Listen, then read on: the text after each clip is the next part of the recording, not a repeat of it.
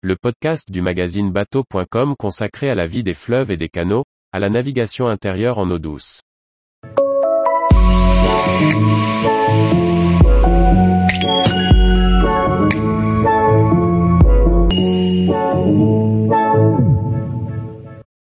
Comment aborder la première visite d'un bateau fluvial d'occasion, quoi regarder? Par Olivier Chauvin.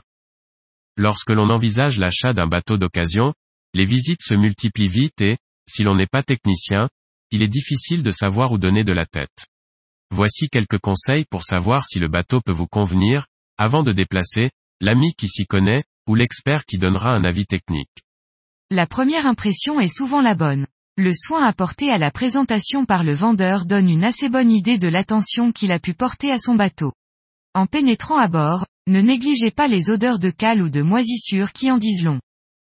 Soyez attentif à l'ergonomie. Si l'on bute ou que l'on se cogne, c'est mauvais signe. Ce ne sera sans doute pas la dernière fois et peut-être le bateau n'est-il pas adapté à votre morphologie ou à votre manière de vous mouvoir. Ne soyez pas timide et cherchez les endroits où vous vous sentez bien en ne manquant pas de vous asseoir ou de vous coucher partout où vous le jugerez utile. Ceci fait, vous pouvez regarder l'intérieur plus en détail. On sera particulièrement attentif au fonctionnement des ouvrants et aux éventuelles traces de fuite.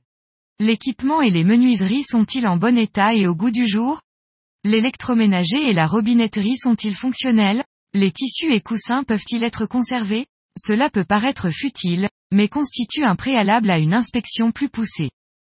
Même si l'on n'est pas spécialiste, il est possible de se faire une impression de l'aspect du câblage derrière le tableau électrique, de l'état des bornes de batterie et de la propreté des zones techniques.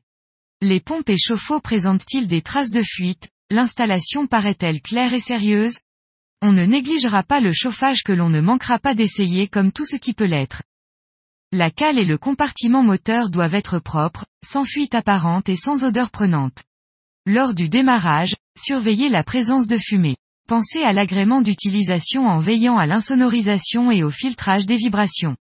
En embrayant doucement, guettez les à-coups et les éventuelles vibrations de transmission. Assurez-vous du bon équilibre entre marche avant et arrière, et du bon fonctionnement sans point dur des commandes et de la barre. Demandez à voir l'historique de l'entretien. À l'extérieur, regardez la structure ainsi que la présence d'éventuelles réparations.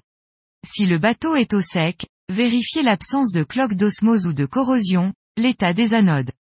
Secouez le safran et l'arbre d'hélice pour déceler tout jeu anormal. Si le bateau est à flot, il sera prudent de demander à le voir sorti, mais sans abuser. N'exigez une sortie d'eau que pour confirmation et si vous êtes réellement décidé à acheter le bateau.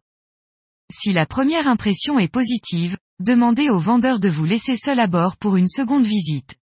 C'est l'occasion de se projeter, d'échanger sur les points positifs ou non, de faire la part entre ce qui peut raisonnablement évoluer et ce qui est rédhibitoire. Ouvrez toutes les trappes, les placards et prenez le temps de vous confronter à l'ensemble du bateau.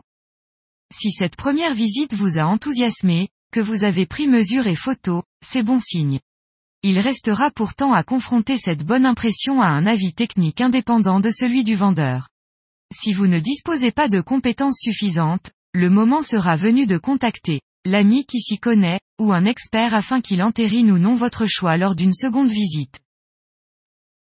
Tous les jours, retrouvez l'actualité nautique sur le site bateau.com. Et n'oubliez pas de laisser 5 étoiles sur votre logiciel de podcast.